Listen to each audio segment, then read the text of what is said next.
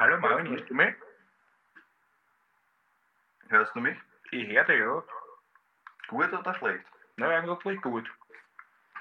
Na bitte.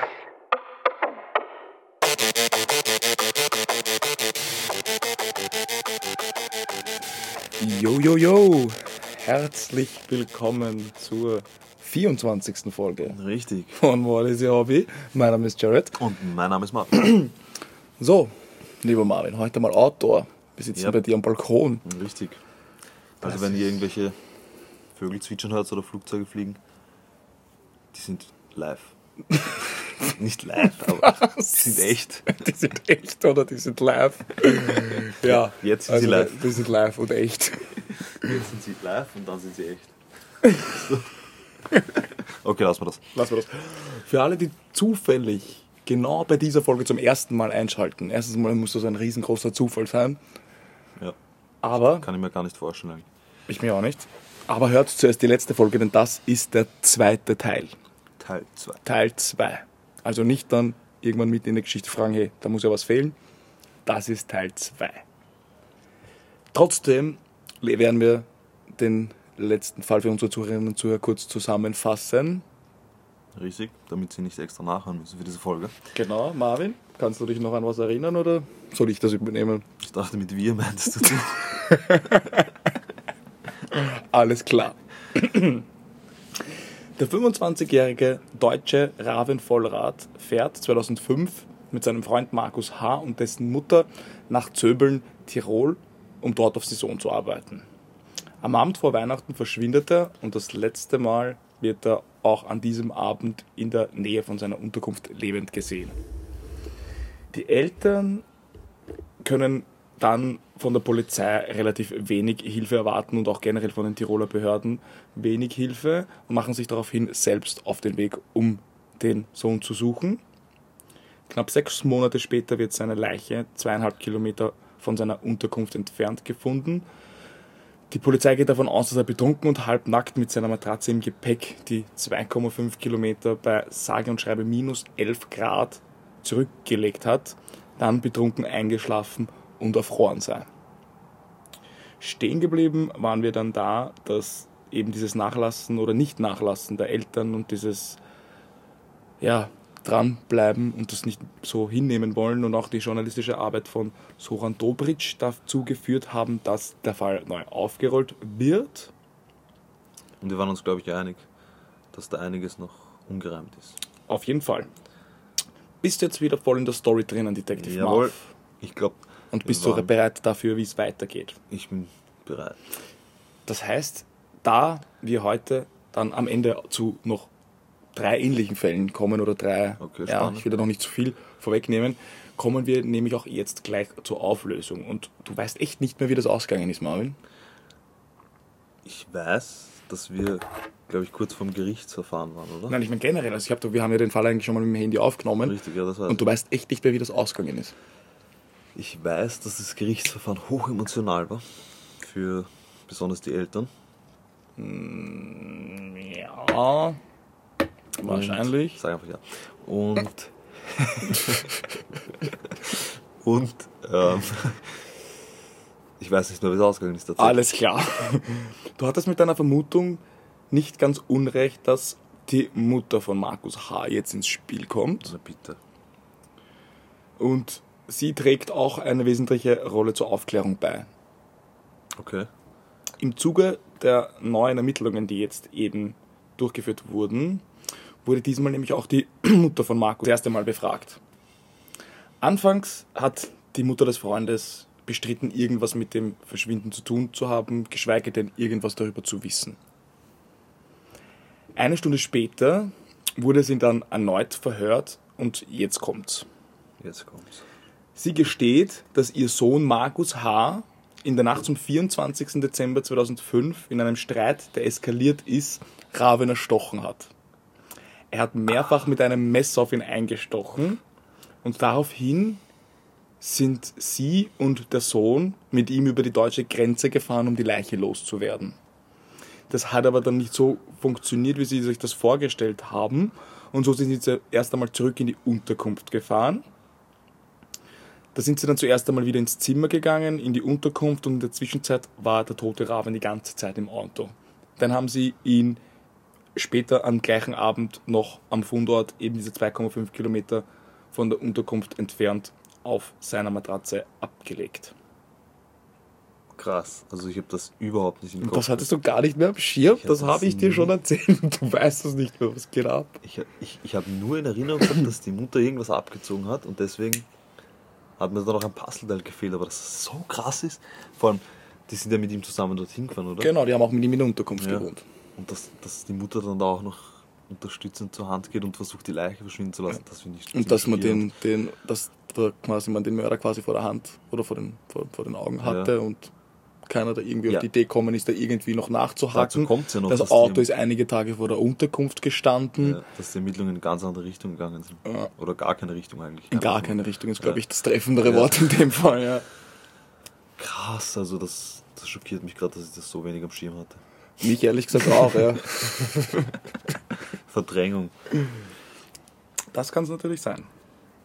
Das kann es natürlich sein. Und das heißt, man hat dann, also was ist dann im Gegenzug sozusagen, hat man dann noch irgendwie nachrecherchiert oder, oder so, was, was die Ermittler gemacht haben? Verständlich. Naja, oder diesem besagten da kann man Arzt? schwer machen, aber dazu, kommt man später, dazu kommen wir später noch und auch zu unserem bekannten Arzt kommen wir später noch. Okay.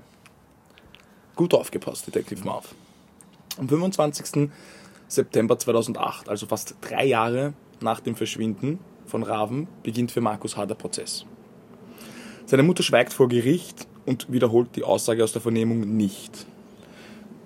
Das ist jetzt schwierig. Sie ist die Mutter, es geht um ihren Sohn. Lassen wir das mal un- unkommentiert. Beim neuen Prozess wird auch die schlechte Ermittlungsarbeit der Tiroler Behörden kritisiert. Also es wird schon ein bisschen zumindest darauf eingegangen. Ja. Was natürlich auch damit zusammenhängt, dass die fehlenden Beweise und auch die anderen Indizien den neuen Verantwortlichen die Situation nicht unbedingt leichter machen, wie man sich vorstellen kann. Also Ja. alles, was damals versäumt wurde, fehlt den Ermittlern natürlich heute. Ja, ist klar. Am 18. Dezember 2008 wurde Markus H. aber dennoch wegen Totschlags zu acht Jahren Freiheitsstrafe verurteilt. Im Jahr 2012 wurde eine Klage der Eltern gegen die Republik Österreich auf Schadensersatz in der Höhe von 120.000 Euro abgewiesen. Mit welcher Begründung bitte? Dazu habe ich nicht mehr gefunden. Okay. Aber Aber es ist erschütternd. ja, Ähm, Schon was für, ich meine, was Ja. für mich natürlich immer. wir kommen jetzt eher mal zum Fazit, Okay. bevor wir jetzt okay. noch zu anderen Fällen kommen, wo unser Herr Also- Doktor noch eine wichtige Rolle spielt. Darf ich mein Fazit jetzt in den Ring werfen? Oder? Bitte, doch. Entschuldigung, dass ich dich unterbrochen habe, Detective Marv. so was nicht gemeint. Also bevor wir zum Fazit kommen, noch eine Frage, vielleicht weißt du das. Wie konnte es passieren, dass man die Einstichswunden bei der Obduktion übersieht?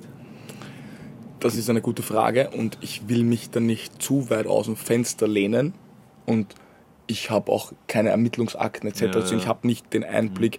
Was ich nur sagen kann, ist, es wird einen Grund haben, warum viele darüber reden und warum so viele darüber reden, dass da bei den Ermittlungsarbeiten viel schiefgegangen ist. Ja. Und aus meiner Sicht ist es fast nur dadurch erklärbar, dass man da hat was übersehen wollen. Ich kann es nur fast so sagen. Aber selbst wenn man etwas übersehen will, ähm, ist es für mich noch immer schwer zu erklären, sozusagen.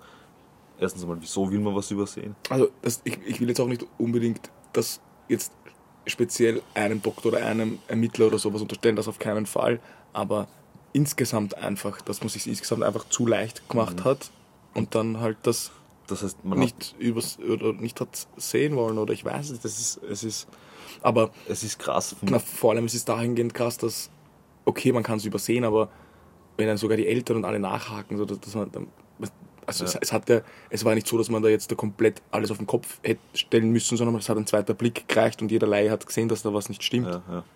Das ist das, was, Das- das was, das, ich, ja. was so erschreckend ist. Also es kann nicht sein, dass jeder, dass, dass jeder Laie und, und, und, und jeder, dem, dem man irgendwie die Akte zeigt, das sieht, dass da was nicht stimmt, aber die, die, die da eigentlich dafür verantwortlich sind, Okay. das nicht sehen. Das ist, was mich so schwer macht. Ja. Also dann noch zu meinem Fazit zurück. Für mich ist das Fazit aus der Geschichte erstens, dass nicht immer alles so ist, wie es scheint. Gerade bei solchen Fällen.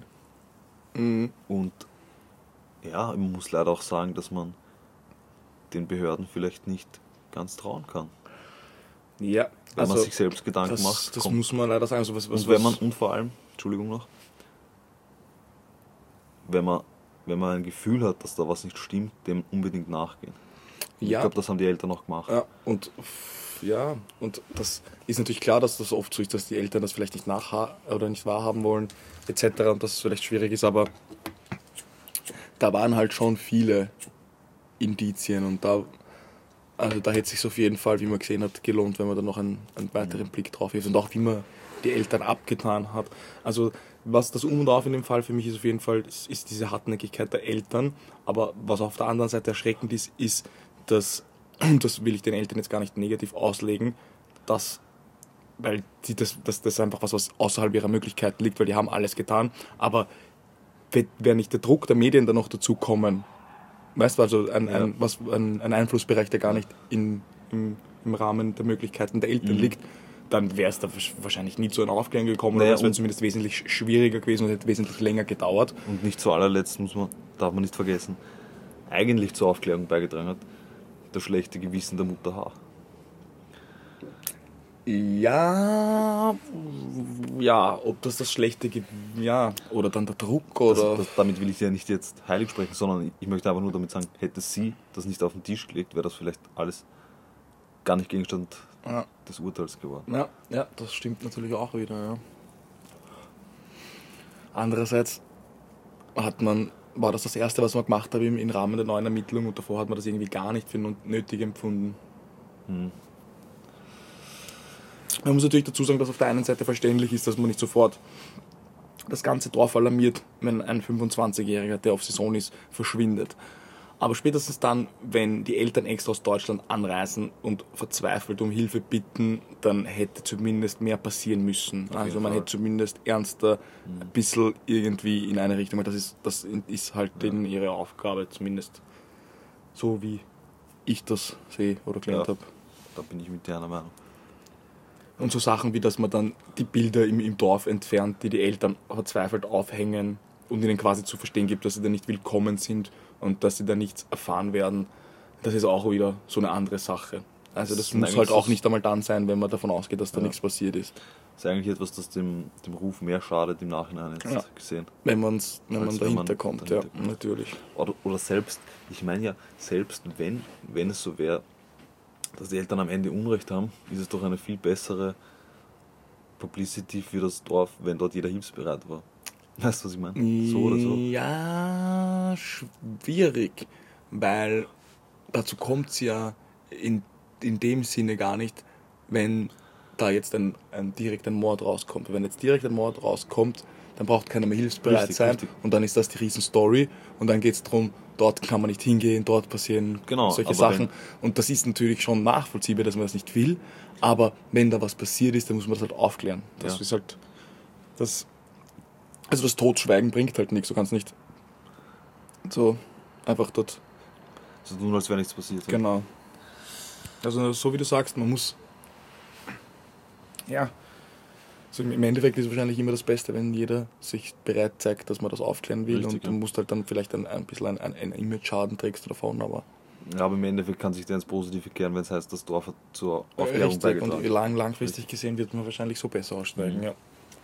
Na bitte.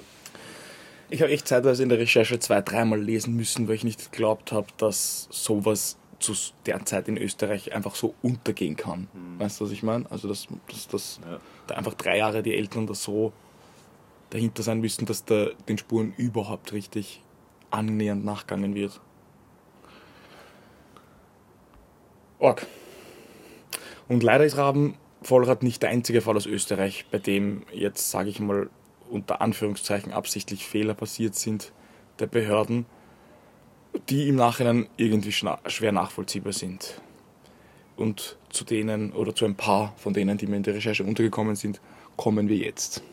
Wir fangen an mit Susi Greiner. Im August 2006, also nur kurz nachdem Raven Vollrad verschwunden ist, Die kenne ich ja auch schon, glaube ich. Ja, der, also ich habe damals noch zwei andere Fälle erwähnt. Ja. Du kennst auch noch, glaube ich, den, den kanadischen Snowboarder. Ja, Auf den kommen wir dann auch noch. okay. Der ist Ah, ja doch ein bisschen zugehört. ein bisschen. Also im August 2006, kurz nachdem der Vollrad verschwunden ist, ist in Sü- Südtirol die 28-jährige Kellnerin namens Susi Kreiner verschwunden. Zwei Wochen später wurde ihre vollkommen nackte Leiche auf einem Berg gefunden. 1000 Höhenmeter oberhalb des Parkplatzes, an dem sie ihr Auto abgestellt hat. Das war der Berg Karwendel, falls dir irgendjemand was sagt oder falls du den kennst. Das Karwendelgebirge. Genau. Ihre Kleidung, Laptop und Handy wurden später an verschiedenen Orten gefunden. Was mit dem Handy passiert ist, ist ganz arg und zwar wurden alle Daten vom Handy entfernt und zwar so entfernt, dass man die Daten auch nicht wiederherstellen konnte, auch nicht die Spezialisten der Polizei. Okay. Das letzte Mal wurde es auf dem Beifahrersitz ihres Autos gesehen. Gefahren ist ein unbekannter Mann. Und wer denkst du hat in diesem Fall die rechtsmedizinische Untersuchung unter, äh, unternommen, vernommen, unter, Übernommen. übernommen? Na, das war das Wort.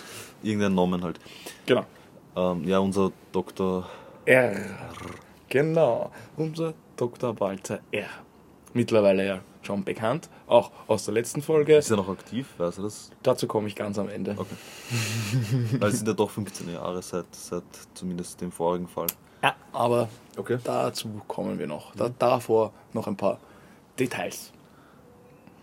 Denn er wurde mit der rechtsmedizinischen Untersuchung betraut und konnte keine Umstände für ein Fremdeinwirken feststellen. Nach all dem, was ich gesagt habe. Also nackt am Berg, 1000 Höhenmeter, Kleidung verstreut, etc.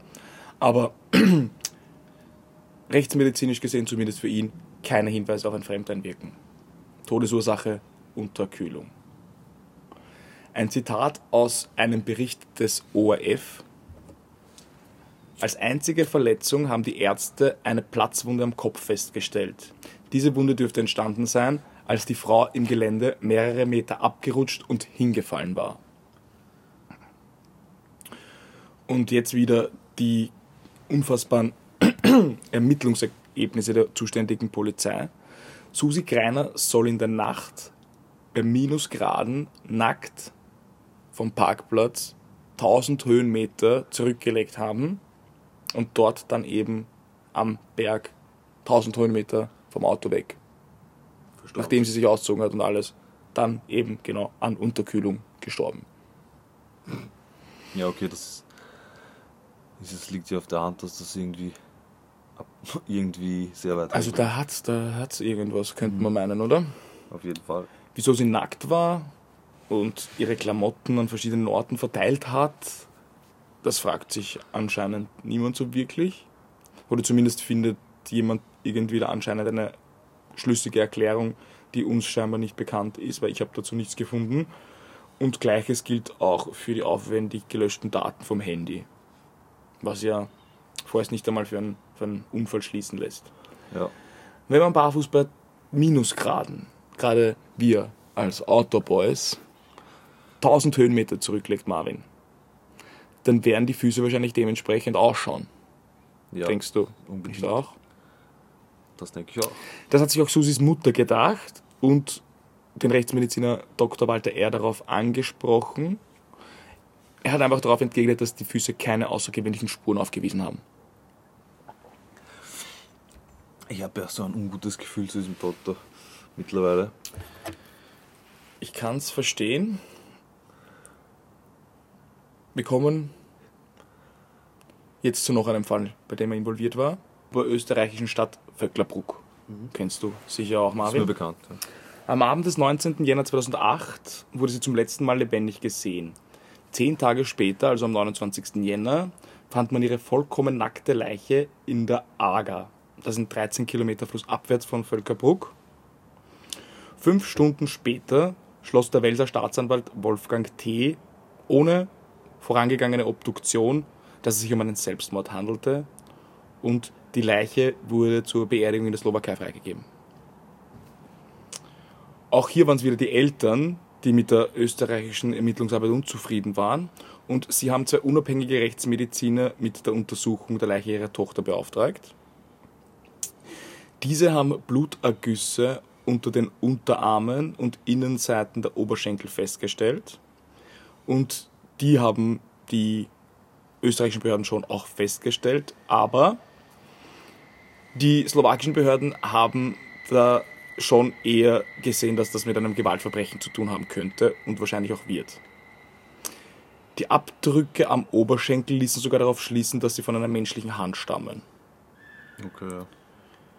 Die Blutuntersuchungen ergaben, dass Medikamente im Blut waren, und zwar Medikamente gegen Gicht und Diabetes. Sie hatte keines von beiden und zusammen eingenommen senken diese Medikamente den Blutzuckerspiegel extrem. Ein, einige unabhängige Wissenschaftler haben dann ihrer Ansicht nach Spuren für einen Mordverdacht gefunden und das auch in diversen Medien veröffentlicht. Darunter auch der Autor Martin Leidenfrost, der in der Presse, das ist, glaube ich, sogar, kann man sagen, eine der größten österreichischen ja, Zeitungen, auf jeden Fall. Einen Artikel veröffentlicht und in dem hat er geschrieben, dass man anhand des Verwesungsgrades nicht sicher sein kann, dass die Verletzungen nicht durch Gewalteinwirkung entstanden sein können. Also dass man da zumindest auf jeden Fall weiter hätte untersuchen müssen oder zumindest mehr Okay. als da passiert ist. Der renommierte Wiener Pharmakologe Michael Freismuth hielt es wiederum für sehr unwahrscheinlich, dass Denisa eine Medikamente oder dass Denisa diese Medikamente eingenommen hat, um Selbstmord zu begehen. Das hat auch eindeutig im Gutachten vermerkt, dass er den Welser Staatsanwalt Wolfgang T. hat zukommen lassen. Also steht eindeutig drin, dass das sehr unwahrscheinlich ist, dass sie sich mit diesen Medikamenten selbst hat umbringen wollen.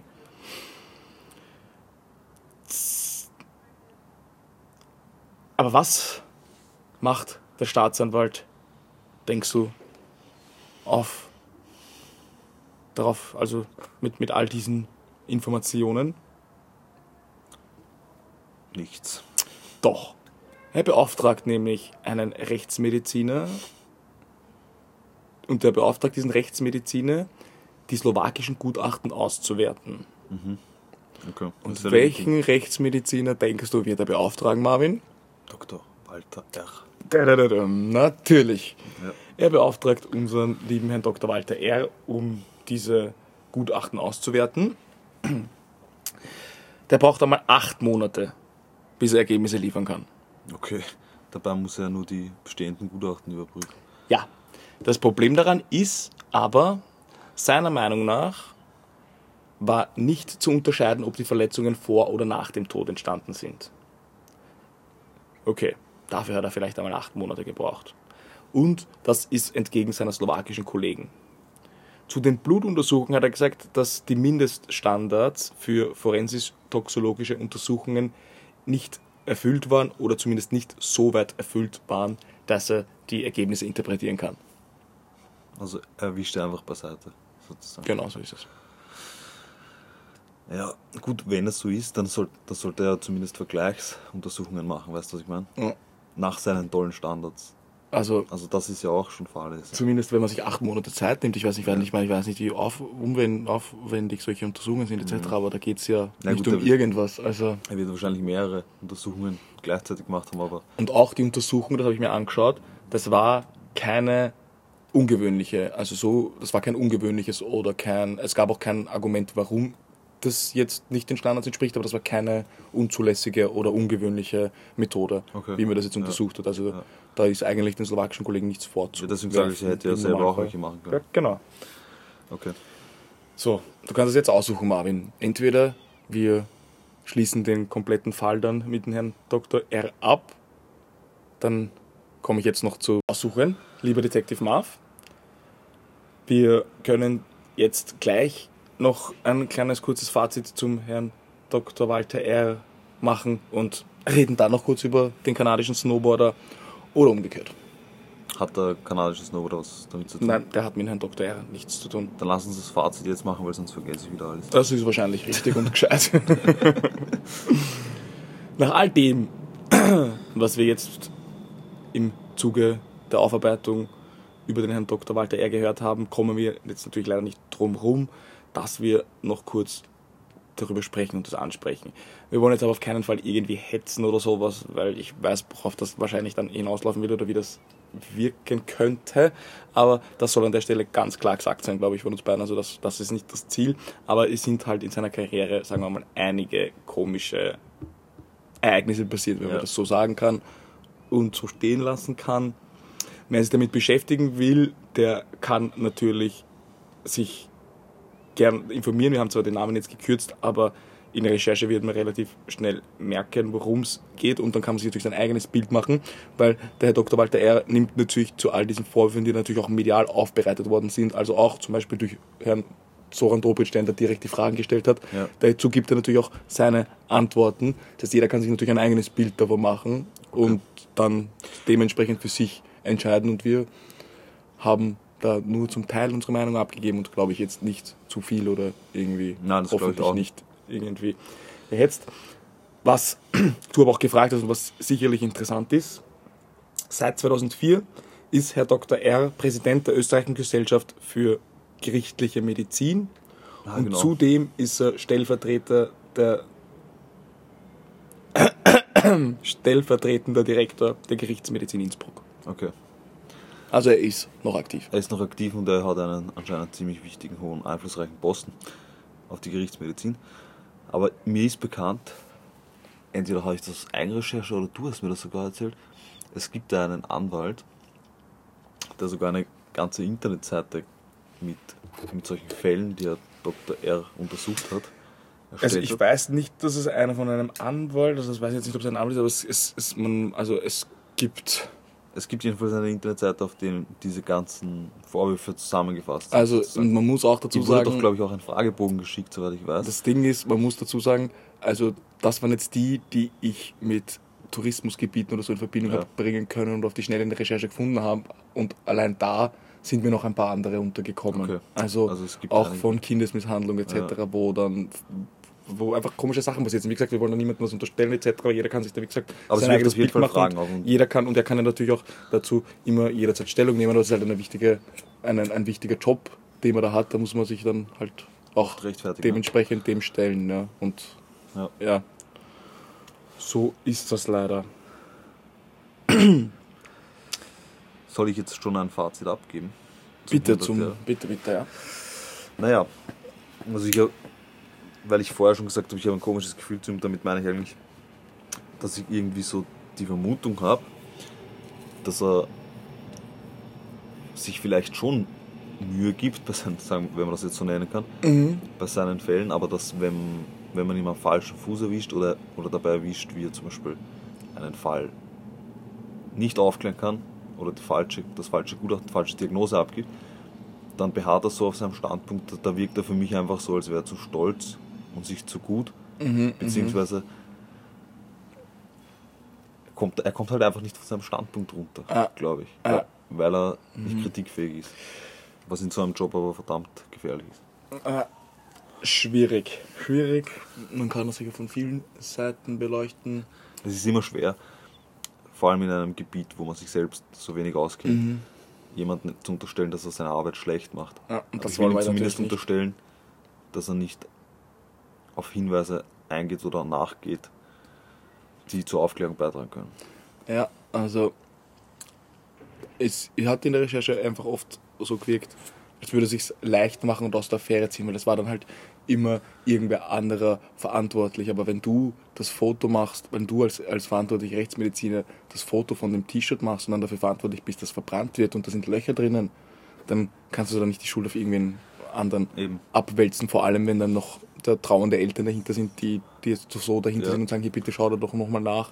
Und das Also- kann doch nicht sein und man quasi sagt so, hey, Selbst So wenn er ich- vielleicht seiner Tätigkeit gerecht wird, wird er auf jeden Fall nicht seiner Verantwortung gerecht. ich glaube, so kann man das vorerst einmal stehen lassen. Wenn ihr dazu eine andere Meinung habt, teilt uns das gerne mit. Wir sind auch bereit für Feedback und Kritik. Auf jeden Fall. Und jetzt als Abschluss eine leider nicht weniger traurige Geschichte. Und zwar die Geschichte vom kanadischen Snowboarder, wie versprochen, Marvin. Okay, ich bin sehr gespannt. Ich kenne die Geschichte, glaube ich, nicht von dir, aber ich kenne sie aus den Medien. Duncan McPherson. Ein kanadischer Eishockeyspieler, der eine dreijährige Profikarriere unter anderem auch in der American Hockey League spielte, war 1989 am Stubaier Gletscher in Tirol auf Skiurlaub. Eines Abends verschwand er unter ungeklärten Umständen. Seine verstümmelte Leiche wurde 2003 zufällig durch einen Pistenarbeiter entdeckt. 2003. Du mit deiner langen Aufmerksamkeitsspanne weißt du noch, wann er verschwunden ist? 2003. Da wurde er gefunden. Wann er verschwunden ist, weiß ich nicht, aber das war schon viel 1989. vorher. Das habe ich gerade erwähnt. Ja, echt. Sicher. Das war eine Fangfrage, verdammte Scheiße. Ja, genau so ist es. Schlecht aufgepasst. Gut, 1989, das heißt, nach 14 Jahren hat man Genau so ist es. Wenigstens Kopf rechnen. Das ist der Ötzi aus Amerika. Kannst du. Fast. Der war, glaube ich, ein bisschen länger im Eis. Aber 2003 verschwunden, 2003 entdeckt und 1989 verschwunden. Also genau wie du gesagt hast, 14 Jahre später. Detective Marv, wie kann das sein? Ja, wie das sein kann. Der ist beim Snowboarden am Gletscher verschwunden und wird 14 Jahre später entdeckt von einem Pistenarbeiter. Ja gut, ich, ich kann mir zwei Sachen vorstellen. Entweder er ist da irgendwie so, in, so tief in Schnee oder in Gletscher geraten, zum Beispiel in einer Gletscherspalte Genau. gerutscht. Aha. Dort natürlich konserviert worden. Und irgendwann ist das Eis so weit abgeschmolzen, dass man seine Leiche entdeckt hat, so wie bei Ötzi halt. Und die andere Theorie ist, dass er ihm nachträglich dorthin gelegt worden ist. Du bist halt aus einem Grund Detective Marv. Es war deine erste Antwort und zwar die Schneeschmelze. 2003 war, vielleicht kannst du dich sogar noch dran erinnern, war eine krasse Hitzewelle in Österreich. Ja. Und im Zuge dessen ist auch sehr viel Schnee dort geschmolzen und man hat ihn bei Pistenarbeiten entdeckt. Was schlussendlich genau passiert ist, ist bis heute unklar. Man geht aber hier tatsächlich nicht von einem Mord, sondern von einem Unfall aus. Das macht es aber nicht weniger bizarr, zu was wir jetzt kommen.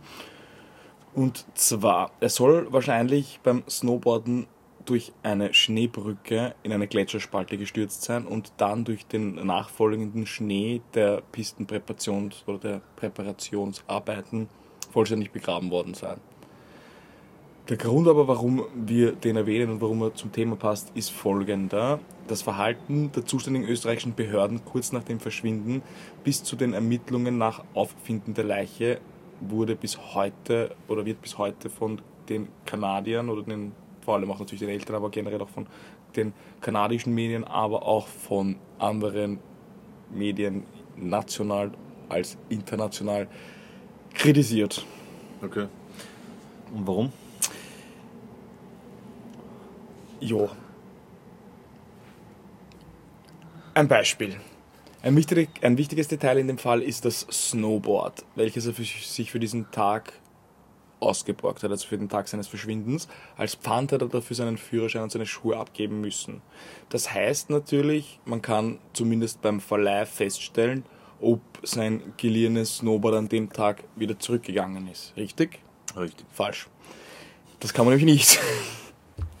Vorerst hat man das zumindest nicht mit Sicherheit klären können, denn der Verantwortliche des Verleihs hat angegeben, dass er keine Erinnerung an den Kanadier hat. Das Mietprotokoll vom entsprechenden Monat hat er entsorgt. Dann hat man ihn natürlich gefragt, ob er ein Snowboard vermisst und das hat er verneint. Weil das fällt ja einem Verleih nicht auf, wenn ein, wenn ein Snowboard zurückkommt oder es müssten alle wieder zurück sein. Also er vermisst keins und dann ist man aufgrund dessen dann natürlich davon ausgegangen, dass er das Snowboard zurückgegeben hat. Und davon sind natürlich auch die Behörden ausgegangen. Weißt du, was ich meine? Ja, aber der hat halt einfach ein Gudelmudel in seinem Verleih, weil das ist einfach schlecht fürs Geschäft, oder? Wenn die Sachen verloren gehen und man weiß es selbst. Schwierig, schwierig. Also, Also ich, ich kann mir jetzt nicht vorstellen, was, was seine Intention sein sollte, dass er lügt. naja, man muss, weiß ich nicht, also ich, du musst ja auch bedenken, das ist das so leicht ist das nicht. Du tauscht Snowboard gegen Führerschein und Schuhe. Das heißt, wenn und so viele Snowboards werden auch nicht ausborgt. Also wenn dein Snowboard nicht zurückkommt und, das, liegen, ja. und da ist jemand ermordet worden und der Führerschein taucht nie wieder auf. Und vor allem, er wurde ja gefunden. Und was war bei ihm, als man ihn gefunden hat? Natürlich seine Ausrüstung. Das heißt, die Ausrüstung ist nie zurückgegangen. Ja, das ist schon klar. Und ja, wenn jetzt du an einen ein Snowboard verleihst und der stirbt und wird nie wieder gefunden und du hättest eigentlich den sein. Also das ist schon ein bisschen mehr als, als, als Schlamperei, finde ich. Also du, du hast deinen Führerschein, du hast dein Ding, dann kommen Behörden auf dich zu und das Ganze ging so weit, musst du dir vorstellen, dass die Familie von, ein, von, den, von der kanadischen Botschaft ein Protokoll erhalten hat, in welchem bekräftigt wurde, dass die Ausrüstung zurückgegeben wurde. Das heißt, die haben die, die, haben die einfach dreist angelogen. Die österreichische, also die, die kanadische Botschaft in Österreich hat denen quasi zugesichert in einem, in einem Protokollauszug, dass die Ausrüstung zurückgegeben wurde. Das ist auch, wenn man es nicht weiß oder sonst irgendwas, man kann ja nicht einfach so quasi versichern, so, wenn es definitiv nicht so ist. Also er hat definitiv noch die Okay. Ausrüstung bei sich gehabt Ja. und irgendwer muss ja den Führerschein und die Schuhe entsorgt haben. Ja, ja, das schon. Also so leicht würde ich ihn da nicht davon kommen lassen. Ja, trotzdem. Ich meine, wie du richtig sagst, er hat den Führerschein und die Schuhe dort noch liegen und muss sich denken, wo ist der? Vielleicht hat er es, ich weiß nicht, kann es mir vorstellen, dass er sich irgendwie selber gedacht hat, dass, dass der ihm das nicht zurückgegeben hat, aber er eh das Snowboard erhalten hat. Und wollte seine eigene Schlamperei einfach vertuschen. Ja, und dafür lügt man dann in so einem Fall und sorgt dafür, dass die Behörden quasi davon ausgehen, du musst dir denken, das hat dazu Aber er geführt, vermisst wird, ist halt. ja, aber das hat, nein, das hat dazu geführt, dass die Behörden nicht davon ausgingen, dass er beim Snowboarden verunglückt ja, ist. das, Das ja, heißt, der ganze, die ganze Suchaktion und alles, was damit her, einhergeht, wurde abgeblasen. fängt, also ist komplett fehlgeleitet, also es Ja. fängt, fängt komplett am falschen Fuß an. Okay. Also das ist dann, wie gesagt, mehr als so, okay, Ja, hat er das Snowboard zurückgegeben, weiß nicht, Ja, er verschlammt halt ein Snowboard weg, da hat man dann auch schon eine gewisse Verantwortung. Ja, Wild, wild. es gab auch ein Buch eines US-amerikanischen Schriftstellers über den Fall und auch dort haben die Eltern und eben diese Schriftsteller die Behörden und also den Behörden Schlamperei und sogar Vertuschung vorgeworfen. Ja. So viel zu Skiurlaub in Österreich. Skifahren. Also macht's keinen Winterurlaub in Österreich. Ja, Skifahren ist das Leibwand. Nein, aber es ist. Es zeigt einfach, es zeichnet einfach ein verdammt schlechtes Bild über unsere Behörden. Ja, und das darf man natürlich jetzt nicht so pauschalisieren und das, das, Nein, das haben wir jetzt natürlich da so für den Podcast und für den Fall so aufbereitet und dargestellt. Und man kann sicher beruhigt in den wunderschönen Skigebieten in Österreich Urlaub machen.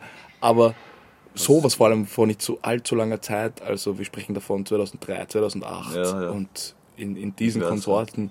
Und also eine Frau, die 1000 Höhen, auf 1000 Höhenmetern nackt gefunden wird, das ist auch wird. kein alltäglicher Unfall. So, weiß nicht, das sind immer so, auch die, die, die Denisa dann, die nackt im Fluss gefunden wird, sich dann selbst umgebracht hat. Also, wir leben jetzt mittlerweile schon eine Weile in Österreich. Mhm. Das ist auch nicht so alltäglich, dass man Nein, einfach da nackt Fall, auf ja. Bergen herumrennt und dann erfriert und so Sachen. Also für unsere deutschen Zuhörerinnen und Zuhörer, das ist nicht so alltäglich. Auch wenn das jetzt so rüberkommt. Kommt, kam jetzt vielleicht in der Folge so rüber, aber Aber krass, ja, auf jeden Fall krass. Und interessant, dass dass es gar nicht so lange her ist, dass so viele Fälle so schlecht aufgeklärt wurden Ja. oder gar nicht aufgeklärt wurden. erschreckend war. Aber vor allem den ersten Fall finde ich halt wirklich erschreckend mit, mit der Behördenarbeit und wie die Eltern behandelt wurden. Ja, das ist halt, also so Sachen, dass den Eltern dann gesagt wird, so, sie schauen zu viel Krimis oder so Ja, Sachen, also- das ist halt schon, also, auch wenn man jetzt wirklich tatsächlich nicht von einem Verbrechen ausgeht und da wirklich, das, das sind so Sachen, das muss nicht sein, oder dass der Vater da erst einen Aufstand machen muss, bis die Eltern ihn zum Fundort bringen und Ja. so Sachen sagen wie, jetzt ist eh zu spät, oder, Ja, das, das, ist das muss sein. wie also das sind halt so Sachen. Ja, liebe Zuhörer und Zuhörerinnen, wenn euch die Fälle gefallen haben und ihr folgt uns noch nicht, dann folgt uns jetzt unbedingt auf Instagram. auf mordistehobby.podcast, Wieso was jetzt auf mich zeigt, wenn du es eh selber gesagt hast? weil ich jetzt noch die E-Mail-Adresse von dir wissen wollte. mordisehobby.podcast.gmail.com Dort könnt ihr uns gerne schreiben. Feedback und Kritik sind erwünscht. Vielen Dank. Vielen Dank für den Fall oder die Fälle, muss man sagen. Ja, das war er- unser erster Zweiteiler. Wir hoffen wirklich, er hat euch gefallen. Sagt uns, wie es euch gefallen hat. So, ein Zweiteiler ist natürlich immer Sache, wenn man auf den nächsten Teil warten muss. Sagt uns, ob ihr euch schon davor informiert habt und euch selbst gespoilert habt, Ja, ob ihr den Fall schon gekannt habt oder nicht. Tja, es hat uns gefreut. Nächste Woche bist du wieder dran, Detective Marv. Richtig. Bin auf den Fall gespannt. ich auch. Damit würde ich. Sie noch immer. Das ist, ein, das ist ein, ein äh, für einen anderen Fall. Bis nächste Woche. Und Peace. Scheiße, das Peace von mir alleine, das müssen wir zusammen noch. Warte, wir müssen ein anderes Outro machen. Ähm, wo haben wir da kurz vom Outro? Sagt, ob ihr Fall selbst, also euch selbst gespoilert habt. Genau. Und ja, damit würde ich sagen, wir hören uns nächste Woche wieder. Wenn Bis es heißt. dahin, bis wenn es heißt, Mord ist ja Hobby. Richtig. Also dann, Peace.